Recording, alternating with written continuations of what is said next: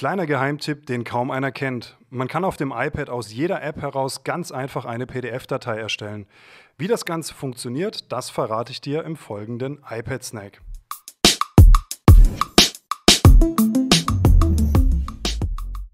Ich zeige dir das Ganze mal am Beispiel einer Website. Ich möchte den Text, den man hier sieht, als PDF-Datei speichern. Hierzu wähle ich das Teilen-Symbol an und klicke danach auf Drucken.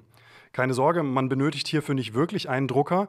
Was man tun muss, ist, dass man mit den beiden Fingern über die Vorschaubilder eine Zoom-Geste macht und hiermit erstellt man automatisch eine PDF-Datei, die man jetzt über den Export-Pfeil oben wiederum teilen und weiter verschicken kann. Das Ganze funktioniert aber nicht nur im Safari-Browser, sondern auch in ganz vielen anderen Apps, zum Beispiel in der Fotos-App. Auch hier kann ich über den Teilen-Pfeil und den Drucken-Menüpunkt plus die Wischgeste ganz einfach aus einem Bild eine PDF-Datei machen, die ich weiter verschicken kann.